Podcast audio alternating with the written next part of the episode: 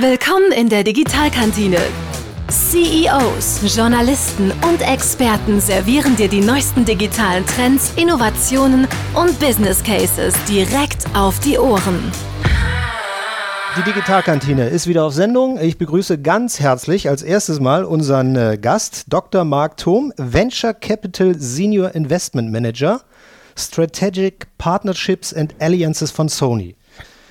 Guten der Tag. längste Titel, den wir bis jetzt äh, hier in der Sendung hatten. Ja, der klingt auch fürchterlich. Ich erkläre gleich auch noch, irgendwie, was der Genau. bedeutet und was dahinter steckt. Klingt Und schlimm. Lars Reinhardt, Hallo. auch wieder da. Unsere Hörbuchstimme, wie äh, Mark. Thom eben sagte, m, kann Ja. ich absolut unterschreiben.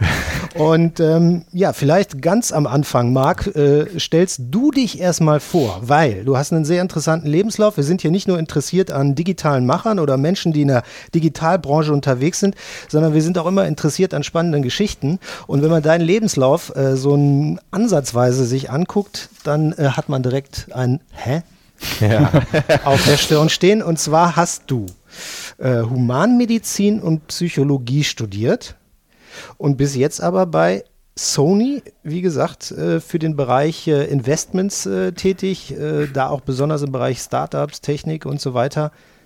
Ja, wie das, passt äh, das zusammen? Im ersten Moment passt das mal eben gar nicht zusammen. Das äh, ist auch so ein bisschen auch die Krux meiner, meiner Vita, wenn man da so reinschaut. Das kann noch schlimmer werden. Da sind noch mehr Dinge drin, ähm, wo man sagt, das passt gar nicht zu dem, was der heute macht. Aber ich kann es kurz sagen, aus beiden Sachen nehme ich heute ganz viele Dinge mit, die mir wirklich dabei helfen, ähm, meinen Job so gut wie möglich zu machen. Eine Sache ist davon, die Psychologie hat mir echt beigebracht, dass halt äh, verschiedene Motivationen vorliegen können und wie man das vielleicht auch bei Menschen manchmal erkennt. Das heißt, in allen Gesprächen, in allen Verhandlungen hilft mir das heute durchaus weiter. Auch mich selbst wieder zu regulieren. Ich arbeite wirklich viel, 14, 15 Stunden am Tag. Manchmal ist es relativ wichtig, dass man dann auch irgendwie schaut, dass man sich nochmal runterreguliert. Also die Psychologie brauche ich wirklich. Bei der Medizin habe ich tatsächlich gelernt zu leiden. Das heißt, wie kann man in kurzer Zeit möglichst viel auswendig lernen und ganz, ganz viel wieder runterbeten? Wie kann man die Konzentration hochhalten über 14, 15 Stunden, ne, auch bei verschiedenen Themen und viele Dinge gleichzeitig tun? Das hilft mir, das habe ich tatsächlich da gelernt. Auch wenn ich das heute nicht mehr brauche und das auch in meinem Lebenslauf komisch anmutet, sind das halt noch Dinge, die man irgendwie herleiten kann. Da sind noch andere Dinge drin. Ich habe äh, während meines Studiums tatsächlich damals angefangen, für Radio NRW zu arbeiten. Genau, das war ein langes Vorgespräch. Wir haben festgestellt, wir kennen uns nämlich aus dieser Zeit. Ja, Toll. was ein Zufall. Ja. Aber damals wurde uns das als Studenten verkauft, als äh, ihr macht da Promotion und das haben wir auch gemacht. Wir haben halt irgendwie ganz viel geholfen dabei, dass das Radio damals auch irgendwie Promotion-Aktionen umsetzen konnte. Es war eigentlich so was zwischen Promotion und zwischen dem Aufbau von Events. Das war eigentlich ganz toll, hat uns ermöglicht, in Ruhe zu studieren und haben viele Dinge gesehen. Ich habe auch noch Online-Finance gemacht tatsächlich, weil wenn man Geld verwaltet, äh, tatsächlich für ein Unternehmen wie Sony, und das ist auch nicht so wenig, ähm, dann sollte man auch nachweisen können, dass man zumindest ein bisschen was weiß. Ne? Das war irgendwie auch ganz gut. Aber wie kommt man aus dieser Ecke in den Bereich Finance? Also, wenn ich jetzt Ja. hier erstmal deinen Titel lesen würde, würde ich denken, er hat bestimmt eine Lehre bei der Deutschen Bank gemacht oder so. Ja, das, das glaubt man schnell. Also ich ich kann kurz sagen, ich habe zwei Brüder. Der eine ist tatsächlich halt Banker. Der, sitzt, Ah, der okay. wohnt auch heute in Zürich und der. Das ist äh, dann nicht die Deutsche Bank. Das ist nicht die Deutsche Bank. Wir haben noch einen zweiten Bruder, der heißt Dennis, der ist der Head of Marketing von Borussia Dortmund. Der ist in der Heimat geblieben, wie ihr schon hört. Ich komme aus Dortmund. Äh, und vielleicht auch nochmal so ein bisschen her. Das hat eine lange Geschichte. Ich erzähle ganz kurz die Eckpunkte, wie ich dann wirklich zu Sony gekommen bin. Das hat auch mit einer Person was zu tun, aber auch mit meinem Leben vorher. Ähm, also angefangen habe ich in Dortmund. Da wohnt meine Mutter heute noch und mein kleiner Bruder ist da auch nicht rausgekommen. Der ist ja heute bei Borussia Dortmund und macht da auch einen riesen Job. Ähm, und bin ganz über ganz, ganz viele Umwege irgendwie zu Sony gekommen. Und zwar war ich irgendwann scheinfrei im Psychologiestudium und brauchte einen Job. Und jetzt heißt es ein bisschen fies irgendwie, wo man halt irgendwie nicht so viel Energie reinstecken musste, wo man seine Diplomarbeit noch schreiben konnte. Also brauchte ich halt irgendwas Teilzeitmäßiges und habe dann mir gedacht, guckst du mal so ins Internet, was gibt's denn da so? Und habe dann festgestellt, Sony Ericsson suchte halt irgendwie Marketing Consultants. Das klang echt spannend, habe gedacht, gut, Jobbeschreibung war irgendwie, dass halt die Marketingvorgaben des Unternehmens werden halt draußen natürlich irgendwie umgesetzt und das muss irgendwie kontrolliert werden und dachte, oh, das klingt danach, dass ich Diplomarbeit schreiben kann irgendwie und halt lustig durch die Gegend fahre ähm, und habe mich dann da beworben und äh, dann kam, äh, hatte noch keinen Bezug auch zu dieser ganzen Telefonlandschaft, auch weder zu Sony noch zu Ericsson oder wie damals gab es noch Sony Ericsson. Ne? Und äh, dann gab es halt an diesem Casting, äh, kam irgendwann ein Typ rein, den gibt es auch heute noch, auch in meinem Leben, ein guter Freund von mir, ist der Björn Bordin, der hatte so ähnliche Frisur wie ich, war damals, ich glaube, der Head of Marketing von Sony, jetzt ist er Europachef für, für, für Marketing für Sony Mobile und ähm, der hat es geschafft, in 20 Minuten vor uns allen ein Produkt emotional aufzuladen. Also wirklich vorher war das. Ich hatte zu dem Telefon keine Verbindung. Nach 20 Minuten, nachdem er 20 Minuten gesprochen hatte, wollte ich dieses Telefon nie wieder aus der Hand geben. Ich habe es geliebt und für mich war die Marke dieses Telefon alles. Und habe gedacht, boah, ey, so ein cooler Typ ne, bei Sony arbeiten kann, ja, dann will ich da auch mal irgendwie ein bisschen was machen. Habe mich mehr damit beschäftigt und irgendwann habe ich die Chance bekommen, mich da zu beweisen. Habe dann halt auch da angefangen. Tatsächlich, mein erster Job war Smartware, Smart Variables einzuführen in, in Europa, auch mit ähm, in einem Team. Das hat ganz gut geklappt und später ist dann halt auch das Unternehmen hat gesagt, oh, der könnte vielleicht auch noch das ein oder andere mehr machen und hat sich dann vorgestellt, dass ich in so eine globale Rolle soll für Business Development, weil ich immer wieder gedacht habe, wo wollen wir denn in fünf Jahren sein? Wie wollen wir denn in fünf Jahren Geld verdienen? Und immer wieder gefragt habe, ist unser Geschäftsmodell heute denn eigentlich genau das Richtige? Oder müssen wir daran was ändern? Habe dann irgendwie festgestellt, dass äh, meine Ansichten am Anfang so ein bisschen Verwunderung ausgelöst haben, aber später dann auch gesagt, vielleicht ist es nicht so verkehrt, mal irgendwie das ein oder andere auszuprobieren. Und dann wurde halt auch in diesem Business Development, in diesem globalen Team halt haben wir gute Erfolge gehabt. Und dann irgendwann war es logisch, dass es halt zu den Investments geht, weil ein großes Unternehmen kann nicht alles selbst machen. Und bestimmte Dinge für die Zukunft gibt es halt heute in einem Startup einfach deutlich besser, schneller und äh, wahrscheinlich auch einfach gründlicher irgendwie gemacht irgendwie, als wenn wir uns da mit so einem riesigen Konzern hinsetzen und sagen, wir gucken uns heute mal das Thema, äh, ein bestimmtes Thema in der Tiefe an. Deswegen. Womit wir im Hier und Jetzt sind, ja. äh, bei der Beschreibung deines Jobs heute, du investierst äh, in Startups.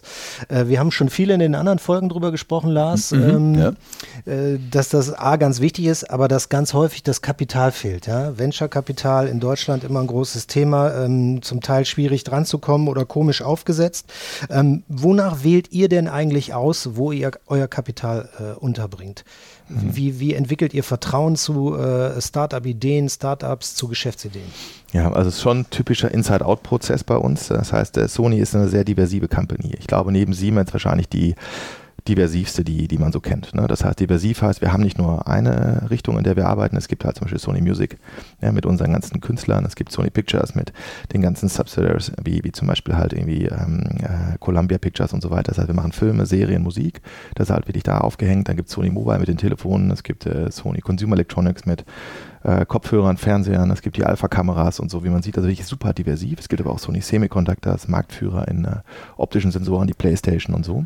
Und alle diese verschiedenen Business Units haben alle einen sogenannten Midrange-Plan. Die gucken in die Zukunft und sagen, da wollen wir in drei Jahren hin, da sehen wir die größte Chance für den Markt und äh, das müssen wir halt irgendwie in den nächsten drei bis fünf Jahren, müssen wir diese und diese Dinge halt entwickeln und machen. Und wir führen mit all diesen Business Units tatsächlich regelmäßige Calls. Wöchentlich, zweiwöchentlich, monatlich, je nachdem. Und sprechen mit denen über die Zukunft und sagen, okay, wo soll es hin? Wo ist, was sind die Dinge, die ihr heute selber macht? Und was quasi fehlt euch? Und äh, in, in, dann gucken wir halt irgendwie rein, was gibt es denn draußen am Markt? Äh, was diese Business Units wirklich interessiert. Das heißt, wir suchen schon immer einen strategischen, strategischen Fit zu, zu uns. Und ähm, das ist dann auch ganz klar, ne? zum Beispiel Machine Vision oder Factory Automation, bestimmte Sachen aus dem optischen Sensorenbereich. Künstliche Intelligenz ist immer ein Thema halt, ne? Robotics äh, ist bei uns auch ein Thema. Ähm, tatsächlich auch die, die Next Generation Devices, ne? also was sind die neuen Geräte? Ist das Smartphone vielleicht in fünf Jahren immer noch so? Neue Technologien wie 5G sind nicht ganz uninteressant. E-Health und Life Science sind auch Themen, die wir ganz gut finden und wo wir auch mal ein bisschen reingucken. Also wir haben eine Homepage, ist die Sony Innovation Fund.com, das ist der offizielle Fund von Sony. Da stehen auch die Focus Areas unten drin, kann man noch mal ein bisschen sehen. Da kommt jedes Jahr ein bisschen was dazu. Wir trauen uns jedes Jahr noch mal ein neues Thema zu. Aber wir müssen natürlich auch die Themen immer alle intern vorher irgendwie auch verstehen. Wichtig ist, dass wir ein strategischer Investor sind. Das heißt, wir investieren in das, wo wir selber mit unserer eigenen Kraft halt auch helfen können, dass die Firma wächst. Das macht ja auch Sinn.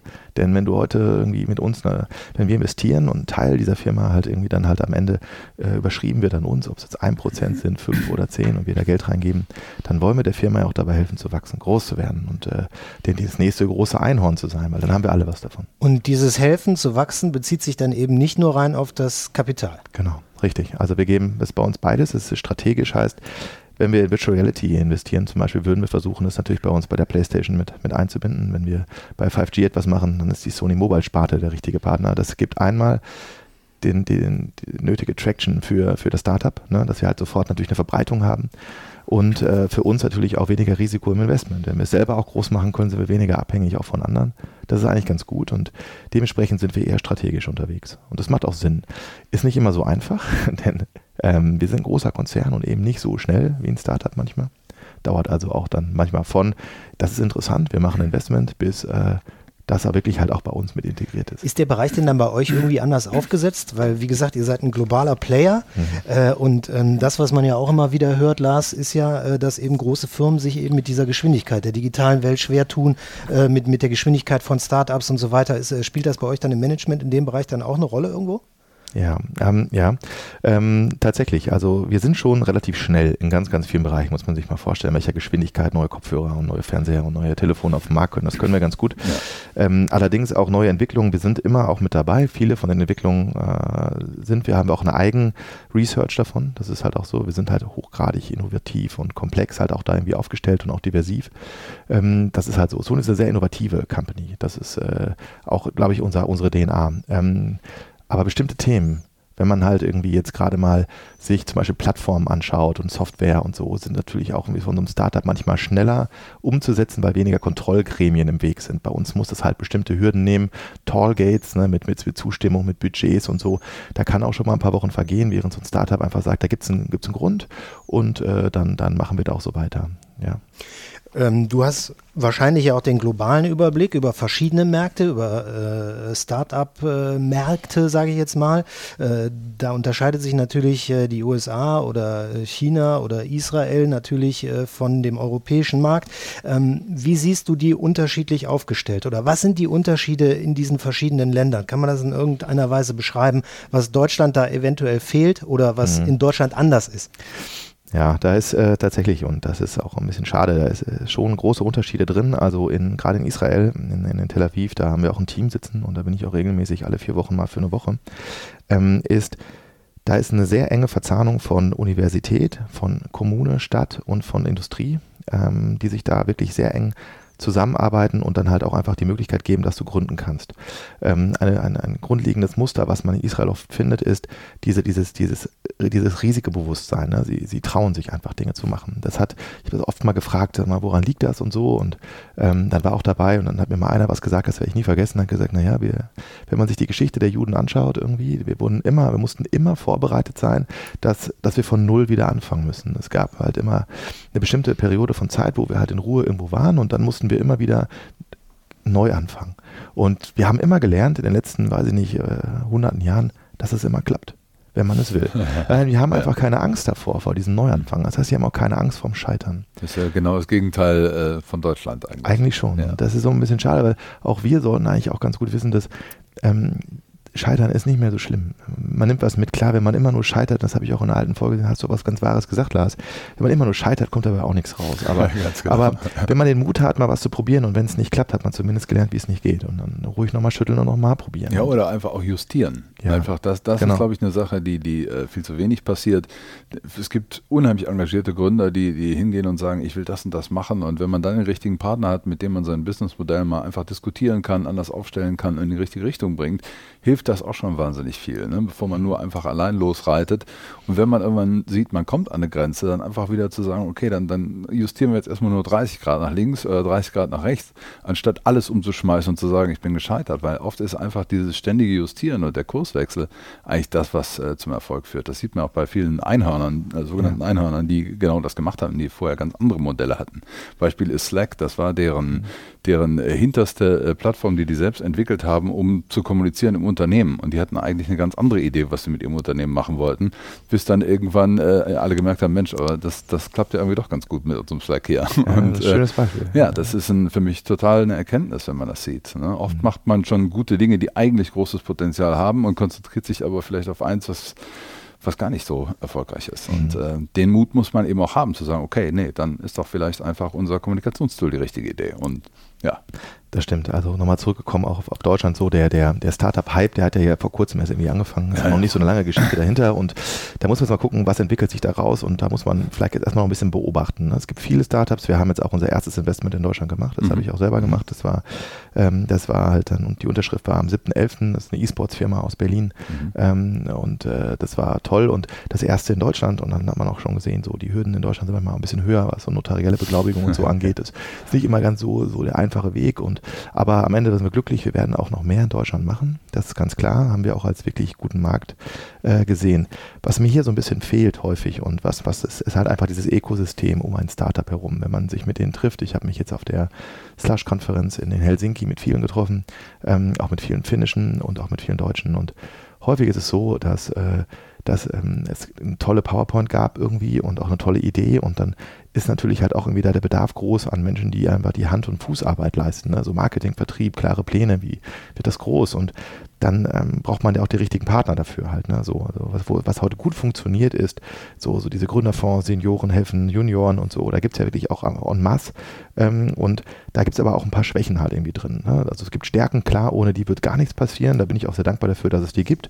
Aber am Ende ist halt irgendwie auch immer noch wichtig, ne? so ein Startup braucht nicht nur Geld. Ne? Das braucht halt vor allen Dingen halt auch irgendwie Unterstützung bei der Listung von Produkten, zum Beispiel von der, von der digitalen Kommunikation, gerade so Programmatic Marketing und so diese ganzen digitalen Tools, die man heute braucht, um wirklich online halt auch nochmal äh, eine neue Liga zu erklimmen.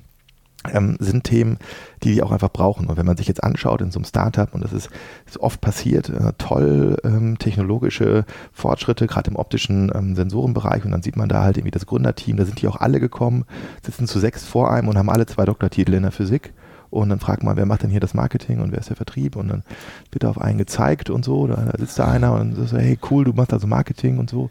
Ja, was ist denn so die Richtung? Wie hast du denn dann vorgestellt hier, ne, das irgendwie zu machen? Und äh, dann sagt er, pff, ja, wüsste er jetzt auch noch nicht so richtig. Und gefragt, hast du es denn mal irgendwann gelernt? Und so, ja, nicht so richtig, aber hat ihn schon immer interessiert. Und da muss man sagen, muss man ein bisschen aufpassen, denn ähm, am Ende Schuster, bleib so ein bisschen auch bei deinen Leisten, ist äh, gar nicht so verkehrt. Also es braucht beides. Es braucht halt diese, diese richtig tollen technologischen oder digitalen neuen Entwicklungen, neue Lösungen, die müssen erstmal ein Problem lösen. Wenn es das tut, ist schon gut. Und dann brauchst du aber auch ein Team um dich herum, was in der Lage ist, auch deine Lösung zu verkaufen, sie zu skalieren, sie größer zu machen. Das will so ein Investor ja auch sehen. Der will ja auch sehen, hier, pass auf, klarer Plan, ne? Forecast, die nächsten drei Jahre, so soll das gehen, das brauche ich. Und was ich immer gut finde, ist, wenn die dann zu mir sagen, und das brauche ich von dir. Ich brauche von dir Geld, aber das ist okay, aber ich brauche von dir auch noch das. Wenn ich jetzt irgendwie da noch mitmache bei, den, bei Sony Automotive oder bei Sony Semiconductors, da noch Unterstützung kriege im, in, einer, in einer Entwicklung oder da, für keine Ahnung, dann, dann sind das so Themen. Wenn man die so aufbringt, ähm, dann sagt man ja, okay, alles klar, das hat irgendwie so. Dann klar müssen wir noch gucken, passt das so? Das heißt noch lange nicht, dass das klappt, aber äh, das ist natürlich schon so ein strategischer Fit, den man dann irgendwie ansteuert, ja. Wo für mich so ähm, in der Wahrnehmung in Deutschland immer so eine Schere auseinandergeht, ist immer, man hört, Deutschland ist ein Top-Hochtechnologie-Standort. Wir mhm. haben die Hochtechnologie, wir haben das Wissen, wir haben es und wir kriegen es aber andererseits auf der anderen Seite der Schere nicht auf die Reihe, äh, sage ich jetzt mal, einen äh, globalen digitalen Weltmarktführer oder sowas zu installieren. Auch nicht europaweit. Also wir hatten in einer Folge mal gesagt, den einzigen, den man da erwähnen kann, ist SAP. Hm. Und dann hört es aber auch schon auf. Der ist in meinem Geburtsjahr gegründet. Warum schafft es äh, aus deiner Sicht ähm, Deutschland nicht diese Hochtechnologie äh, tatsächlich auch wirklich so nach vorne zu bringen? Wir hatten den äh, Professor Heinemann hier, der auch erwähnt hat, dass Amazon äh, äh ein Riesenzentrum für KI in, in Berlin äh, unterhält und so weiter. Warum macht das keine deutsche Firma? Hm. Ja, ähm, die Folge habe ich gehört und die fand ich auch wirklich ganz spannend. Ne? Muss ich auch sagen, weil das stimmt. Das ist mir lange schon ein Dorn im Auge, wie äh, dass Amazon tatsächlich 500 unserer besten KI-Wissenschaftler tatsächlich in Berlin beschäftigt. Die fehlen woanders halt einfach nur mal gerade. Äh, das erklärt auch so ein bisschen, warum Jeff Bezos regelmäßig in Berlin ist auch. Ne? Das ist halt, und Teile von Alexa kommen halt einfach mal aus Berlin. Das darf man auch nicht vergessen. Ne? Mhm. Also irgendwie hätten auch andere sein können. Ähm, ja, das ist ein Thema, tatsächlich, klar. Ne? Wenn man das aus Heimatstandpunkt sieht, aus, aus Sony-Sicht irgendwie, kann ich sagen, klar, wenn man halt den, den Mitarbeitern oder den, den Wissenschaftlern gute Verträge anbietet und sie auch schnell bindet und ihnen eine Perspektive gibt, im, im Leben sich auch zu entwickeln und sich auszutoben, dann ist es halt auch relativ einfach. Und ich glaube, wir haben eine Zeit lang sind wir mit unseren Wissenschaftlern an den Unis nicht besonders klug umgegangen. Ne? Wir haben denen halt drei bis sechs Monatsverträge gegeben, die wurden dann alle immer spontan verlängert.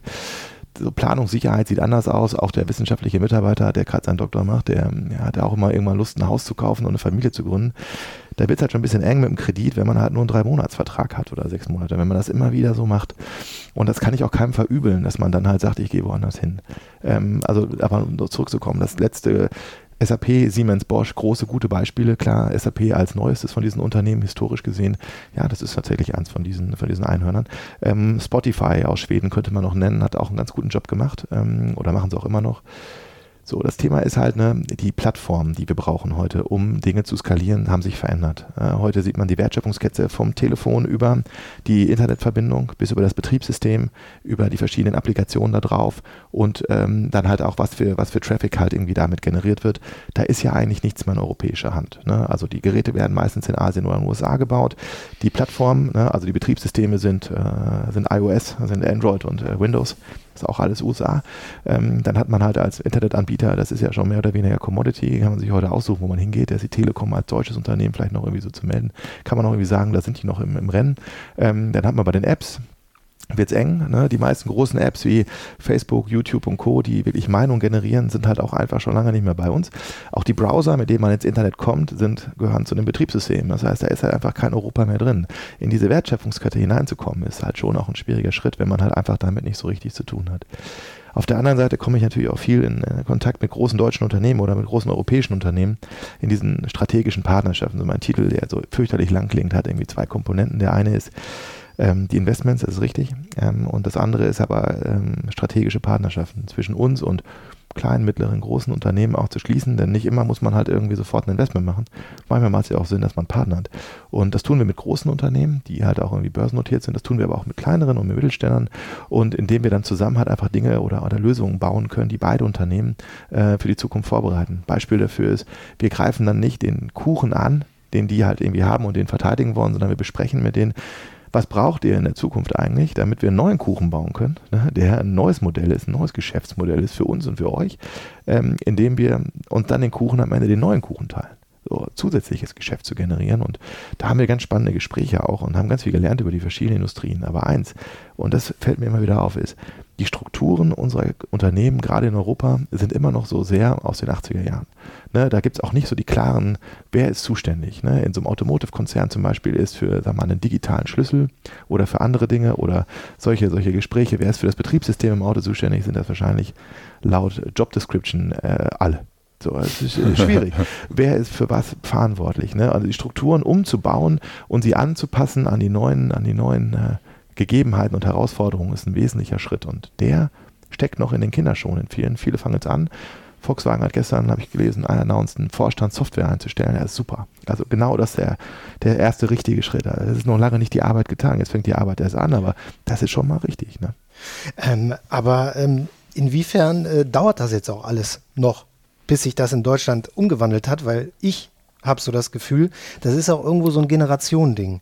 Die jüngere Generation hat das Tempo schon aufgenommen, sieht die Zukunft auf sich zukommen, weiß quasi, was zu tun ist, aber die ältere, ältere Generation, die jetzt quasi noch in der Entscheiderposition sitzt, äh, besonders auch in großen Firmen und so weiter, äh, weiß nicht genau, wie sie mit der Situation umgehen soll und äh, arbeitet, sage ich jetzt erstmal, auf das Ende der Karriere hin.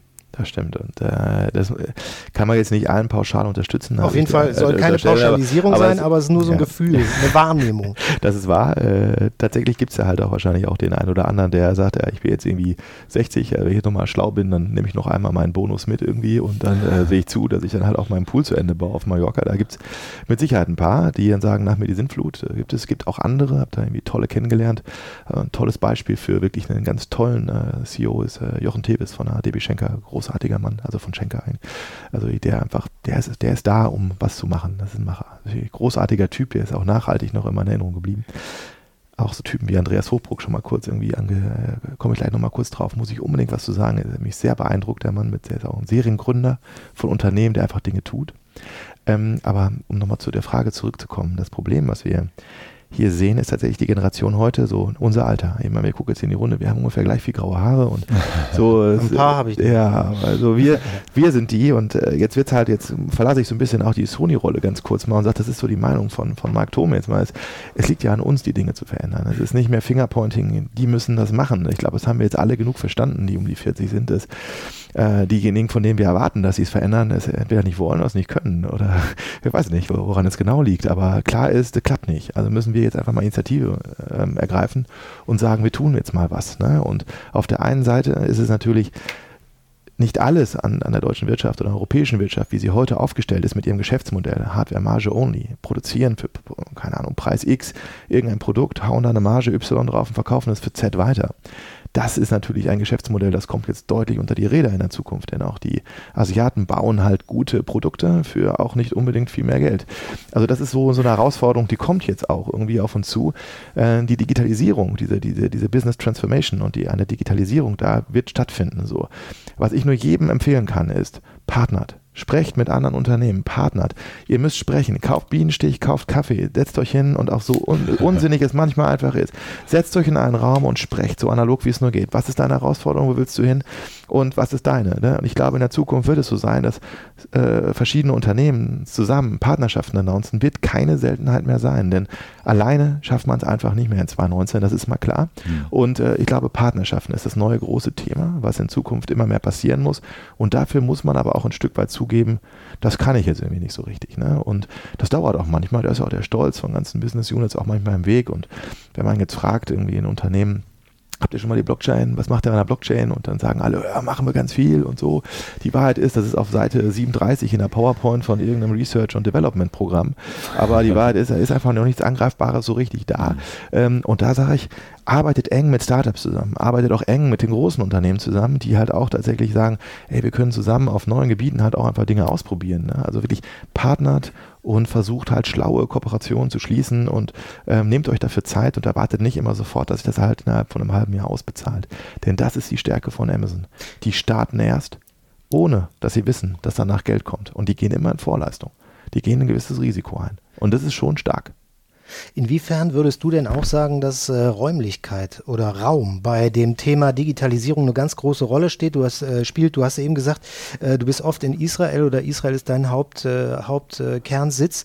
Ähm, da sagt man ja auch, das funktioniert deshalb so gut da auch, weil das alles sehr dicht beieinander liegt, weil die Leute sehr dicht beieinander sitzen, viel miteinander reden mhm. eben. Und dasselbe unterstellt man dem Silicon Valley ja auch, mhm. dass da eben sich so ein Gebiet ge gebildet hat, äh, wo halt alles nah beieinander ist äh, ob das Kapital ist, ob das Wissen an der Hochschule ist, mhm. ob das eben die, die, die Software-Schmieden sind und so weiter und da ständig ein regelmäßiger Austausch stattfindet.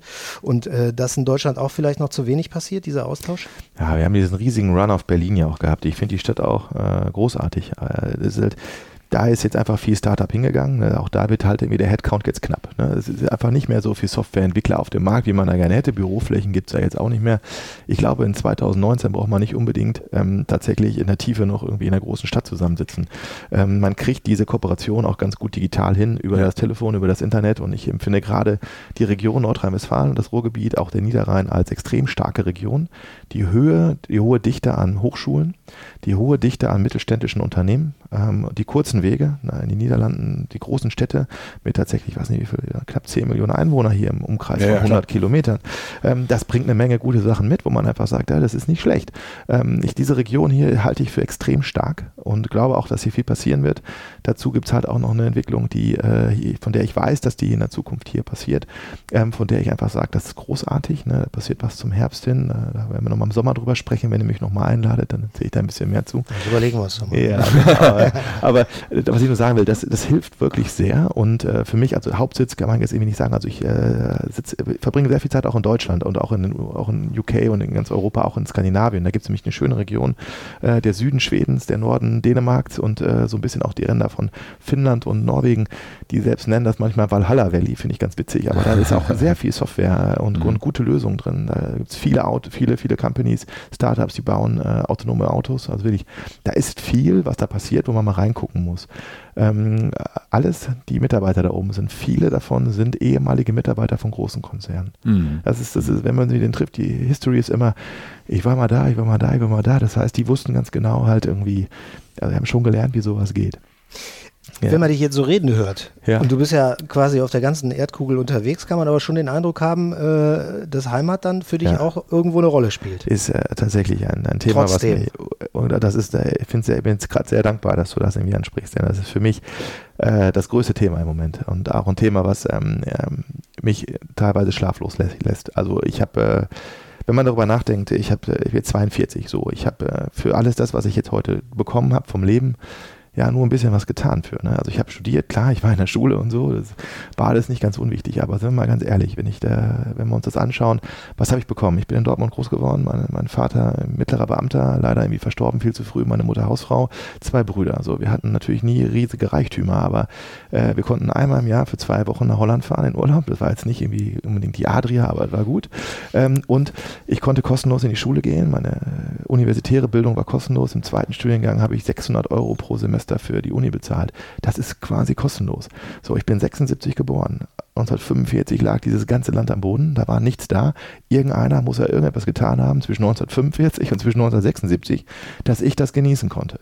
So, das heißt, ich bin Nutznießer. Ey, alle drei, wie wir hier am Tisch sitzen, wir haben für das, was hier draußen passiert ist, für das, was wir für unsere Jugend haben, wir haben dafür nichts getan. Das, wir sind dankbar, haben das angenommen. So, und ich bin mittlerweile so weise, ich, ich schätze das sehr wert und sage, das ist nicht selbstverständlich. Wir haben richtig Glück gehabt. Ne? Dass wir hier reingeboren worden sind, war schon mhm. Glück. Mhm. Und dass da jemand sich die Mühe gemacht hat. Und jetzt ist für mich der Moment, und an dem es für mich auch emotional wird, ist, wie wir mit der Generation umgehen, die das alles getan hat. Unsere Großeltern, unsere Urgroßeltern, die liegen in Pflegeheimen, wo zwei Personen 30 Leute pflegen. Die wühlen teilweise irgendwie in Mülltonnen und versuchen Pfand zu sammeln, damit es für die Miete noch reicht. Die speisen wir ab mit Renten und, und mit, un, wirklich mit unwürdigem Leben zum Teil wo er sagt, das können wir doch nicht tun. Das sind doch genau die, die wir doch eigentlich irgendwie ne, hofieren müssten. Das sind doch eigentlich, das ist doch die Generation, denen wir jeden Tag Danke sagen müssen. Und wie wir damit umgehen, ist für mich wirklich, das, also das ist emotional und das möchte ich so nicht. Also das ist für mich ein tiefes Thema und Heimat. Ich habe diese Heimat das ja auch zu verdanken. Ich komme aus Nordrhein-Westfalen, ich bin Dortmunder. Und äh, die Integration von von, von, ganzen, äh, von ganzen Gastarbeiterfamilien hat unter Tage gut funktioniert. Und auch in meiner Kindheit war das kein Problem. Heute scheint das ja ein Thema zu sein. Aber bei uns war das damals wirklich irrelevant. Und ähm, deswegen äh, ist das Thema Heimat für mich wichtig. Und wenn ich mir meine Heimat anschaue, wo ich groß geworden bin, und dann, was da passiert ist, es haben sich ein paar Versicherungen angesiedelt, das ist richtig. Aber die Zukunft von dem Standpunkt der, von, von NRW, dem Niederrhein und von, vom Ruhrgebiet, da muss ja jetzt was passieren. Ein Großteil der Firmen da werden die digitale Transformation halt auch schon deutlich zu spüren bekommen. Deswegen ist es für mich äh, unfassbar wichtig, der Region etwas zurückzugeben. Das möchte ich auch tun. Ich habe hoffentlich nochmal 40 Jahre und die nächsten 40 Jahre werde ich immer mehr dafür tun, dass halt auch was zurückgegeben wird. Deswegen äh, gibt es auch gerade noch Gespräche, die wir führen über etwas, was halt irgendwie im, im Herbst passieren soll, halt auch hier am Niederrhein, in Kombination auch mit dem Andreas Hochbruck, den man sich wirklich mal anschauen, den solltet ihr mal einladen. Mhm. Äh, toller Typ, ein Seriengründer. Notiert. Ja, genau, notiert. Also wirklich mal ganz kurz, der mag das eigentlich gar nicht, dass ich sowas sage und der wird dann mir auch böse für werden, aber der hat halt einfach den Mut gehabt, einfach Unternehmen zu gründen. Sieben Stück, glaube ich, an der Zahl.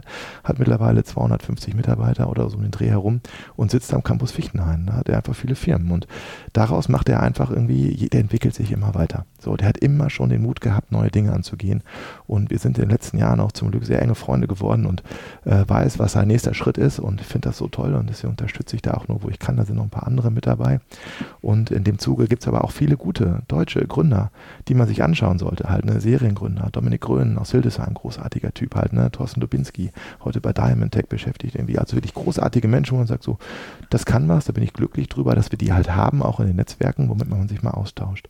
Aber vielleicht noch ein Satz und deswegen nochmal zurück zu, zum, zum Begriff der Heimat. Ähm, auch die, die Jugend, die wir heute haben, die müssen wir doch auch hier halten. Die kommen von den Unis ähm, tatsächlich und dann mhm. finden die erstmal keinen Job. Und was passiert dann? So, das heißt, mein Bestreben muss schon auch sein, dass die alle halt irgendwie den Mut haben, was zu gründen. Denn jetzt sage ich einen Satz, der ist echt böse und der wird mir wahrscheinlich jetzt noch ein paar Mal um die Ohren gehauen. Wir werden nicht alle dieser Unternehmen, die wir heute hier haben, die werden die digitale Transformation nicht überstehen. So, die werden draufgehen. Das werden viele sein in den nächsten 10, 15 Jahren. Nicht alle, klar. Da werden viele es schaffen und werden nochmal mit. Aber es wird viel davon wegfallen. Das wird einfach nicht überstehen. So ist das. Und äh, das wissen die auch selber. Ähm, aber die wissen heute nicht, wie es besser wird. Deswegen gibt es zwei Ansätze. Einmal muss man den Firmen dabei helfen, die digitale Transformation ja. zu machen. Da gibt es genug Hilfe. Und es gibt aber auch, und das ist es, ey, wenn das nicht klappt und kaputt geht, ey, dann machen wir es neu.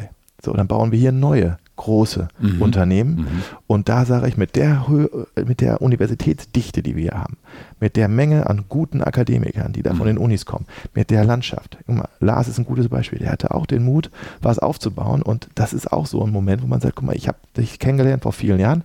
Da haben wir uns noch in einer anderen Lokalität getroffen. ja. Und jetzt komme ich hier rein und dieses Gebäude sieht besser aus als unser Sony Mobile Office in Düsseldorf gerade. Also größer vor allem. Hier ist was passiert. So, also, um es nochmal zu sagen, ja, natürlich natürlich, da, muss, da wird auch was passieren. Wir haben tolle Menschen äh, in diesem Land, die auch noch was zurückgeben. Ähm, wenn man denen genau zuhört, die Hans-Werner-Hector-Stiftung ist auch so ein Thema. Der äh, ist einer der SAP-Gründer, der da halt irgendwie auch viel macht. Das ist auch echt wirklich gut. Thorsten Töller. Und es gibt viele Menschen, die man so nennen muss in diesem Kontext, die, die halt auch dafür einstehen halt. Ne? Dann hier auch äh, Frank Thelen und äh, auch Martin Kind, auch darf, darf man nicht vergessen, ne? so nicht immer nur Hannover 96 sehen, aber ich habe den auch kennenlernen dürfen vor nicht allzu langer Zeit und habe auch lange mit ihm gesprochen. Beeindruckender Mann, geistig wirklich extrem fit und hat wirklich was drauf. Ist ein guter Typ, also wirklich. Ne? Also es sind viele da, wo jetzt hier es gibt äh, eine Generation, die jetzt so langsam loslässt, äh, langsam, ähm, mit guter Motivation auch Dinge zu transformieren und es kommt etwas nach. Die Mitte ist das Thema und da sage ich jetzt, und das ist so ein Appell auch an alle, an alle, traut euch, äh, gründet, macht und mhm. äh, geht auch zurück in die europäische Wirtschaft, die wird euch brauchen, ne, irgendwann mhm. eines Tages.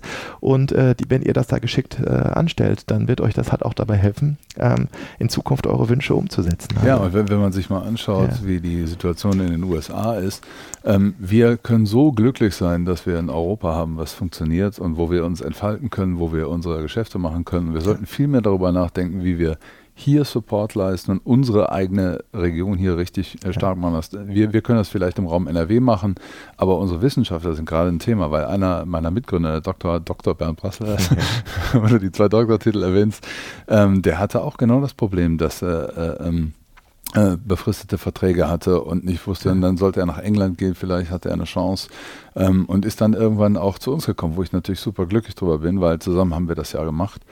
Ähm, aber äh, da, da, sieht man, wie wir eben mit den Wissenschaftlern umgehen, mit unserem Potenzial. Und wir, wir haben die guten Leute. An den Universitäten sind Spitzenleute. Wir sprechen jetzt gerade auch im Bereich äh, Machine Learning mit vielen Universitäten auch. Und man, man merkt, es, es gibt hier das Potenzial. Aber äh, wenn wir die alle ins Ausland ziehen lassen oder von, von amerikanischen Firmen äh, beschäftigen lassen, dann haben wir nichts gewonnen. Weil das, wo wir hier drin leben, diese Freiheit und was wir so for granted nehmen, ähm, das kann morgen auch ganz leicht weg sein. Ne? Mhm. Da sieht man die Entwicklung ja in der Welt, wo, wo sowas einfach mal passiert. Und deswegen ist das ein riesengroßer Wert. Und da bin ich total bei dir, mhm. dass wir da alle dran ziehen müssen, gerade in der Generation, wo wir uns jetzt befinden, weil wir sind jetzt in der gestaltenden Rolle. Und das, äh, ja. das müssen wir, glaube ich, auch mal ein bisschen ernster nehmen. Ja, es gibt, es gibt viele Parallelen zwischen, äh, zwischen Europa und zwischen, zwischen äh, Japan vor allen Dingen. Auch die Japaner sind vor allen Dingen in Deutschland sehr ähnlich, in dem einfach sehr Research- und äh, Development getriebenes Land, Elektronik basiert basiert, aber auch tatsächlich Hardware basiert. Dinge machen, Dinge bauen. Auch da ist natürlich diese Softwarekomponente, diese neuen Plattformen, da ist auch nichts großartig Japanisches da drin. Die Geräte ja, ne? das heißt, jetzt haben wir da zwei große Mächte, die Amerikaner und die Chinesen, die mit ihren Betriebssystemen, mit ihren Applikationen, die einfach, keine Ahnung, eine Milliarde äh, Menschen in sich bringen, auch einen gewissen Macht haben. Da und natürlich gucken wir auch von Sony auch in, natürlich in Europa rein. Was gibt es da für Möglichkeiten halt? Ist da, sind da halt auch noch neue Entwicklungen halt auch am Markt, ne? neue Portale, neue Plattformen, neue Betriebssysteme, neue Technologien, die mhm. vielleicht einfach diesen Markt nochmal neu gestalten können. Denn auch wir haben natürlich bei uns die Herausforderung bei Sony, diesen, diesen Shift ne, auch irgendwie noch weiter zu treiben. Wir haben das ganz gut gemacht. Wir gehören wieder zu den wahrscheinlich profitabelsten und erfolgreichsten Unternehmen mit auch der Welt. Wir haben irgendwie einen äh, Umsatz gemacht von 82 Milliarden äh, Euro und haben 7 Milliarden Euro Profit gemacht, was echt gut ist. Und da ist was passiert in den letzten Jahren, was richtig, mhm. richtig stark ist. Und ähm, das ist, äh, das wird auch so weitergetrieben. Trotzdem müssen wir natürlich auch immer am Ball bleiben. Also lange Rede, kurzer Sinn. Also äh, die, für mich ist es momentan eine gute Situation, weil es einfach so beide meine Leidenschaften zusammenbringt. Einmal das, was ich als Sony tue, meine Aufgabe, die mich mit Leben erfüllt und die ich mit Herzblut mache im Moment. Aber dann natürlich halt auch, ich habe einen guten Überblick bekommen, wo fehlt es, wo sind die Chancen. Es gibt tolle Startups in Deutschland, auch in Europa, ähm, wo einfach am Ende vielleicht Hand und Fuß so ein bisschen noch so ein bisschen fehlt. Mhm. Und die Kombination noch mal ein bisschen weiter nach vorne zu treiben, ist halt auch wirklich etwas, was in der Zukunft noch passieren muss. Ich schaue auf die Uhr. Wir haben die halbe Stunde weit überschritten. Wann haben wir gemacht? Aber wir sind mit einem positiven Spirit hinten rausgegangen, ja. weil wir wissen, es passiert was dieses Jahr, spätestens im Herbst. Äh, vorher ja. wirst du uns hoffentlich nochmal besuchen. Das wir bedanken uns nochmal ganz recht herzlich bei Dr. Mark Thom äh, ja. für diese wirklich sehr inspirierende Folge, die spannenden Einblicke aus der ganzen Welt des Digitalen. Und wie gesagt, besuch uns gerne wieder, auch wenn gerne. wir im Schatten des Borussia Parks sitzen. Leider für dich die falsche, ne? Ja. Alles klar, vielen Dank, Marc. Schwarzgeld. In dem Sinne, einen schönen Tag noch. Ciao, tschüss. Ciao. Die Digitalkantine.